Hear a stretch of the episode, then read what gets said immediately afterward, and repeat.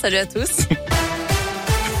On démarre par du trafic, Noémie. Oui, puisqu'il y a un, un, poids lourd en feu sur euh, la rocade est à hauteur de Chassieux-Dessines en direction de Marseille. Donc la rocade est est coupée à ce niveau-là. Prudence, ça occasionne pas mal de bouchons dans le secteur.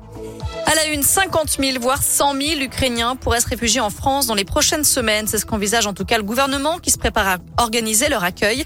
Pour le moment, 25 000 places d'hébergement sont disponibles sur tout le territoire français, dont 6 000 au domicile de familles qui se sont portés volontaires. À Lyon, ce soir, un nouveau rassemblement pour la paix en Ukraine est organisé. Ça se passe à 18h devant le consulat de Russie dans le 9e arrondissement. Autre manif, celle des psychologues. Ils protestaient aujourd'hui contre le nouveau dispositif de remboursement baptisé Mon Psy, inclus dans la loi de financement de la sécurité sociale. Pour le syndicat national des psychologues, ce système ne correspond absolument pas à la réalité du travail sur le terrain et il ne peut pas être viable sur le long terme. Un rassemblement a eu lieu devant la préfecture cet après-midi. Un gros coup de jeune pour les finances publiques à Lyon. Après plusieurs années de réflexion, les travaux du futur centre administratif d'État débutent cette semaine dans le quartier de la Pardieu. Après le centre commercial et avant la gare, c'est un autre bâtiment emblématique de ce secteur qui se modernise. Deux bâtiments plus précisément qui seront construits d'ici 2026 sur une surface totale de 30 000 mètres carrés, l'équivalent de six terrains de foot.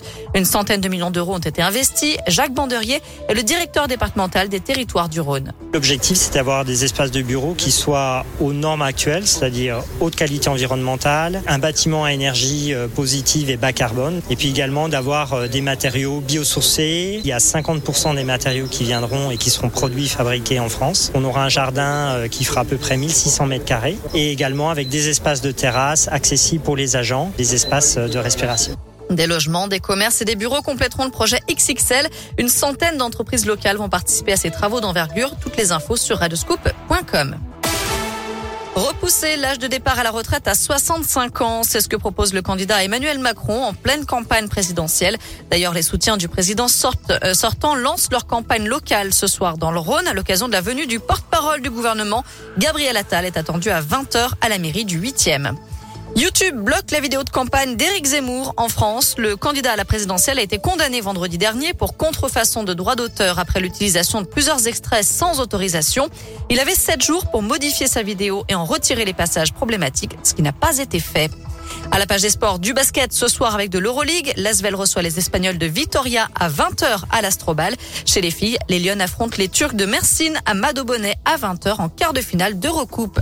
Enfin en foot, l'OL a pris une belle option sur les quarts de finale de la Ligue Europa après sa victoire 1-0 hier soir à Porto. Le match retour ce sera jeudi prochain à Dessine.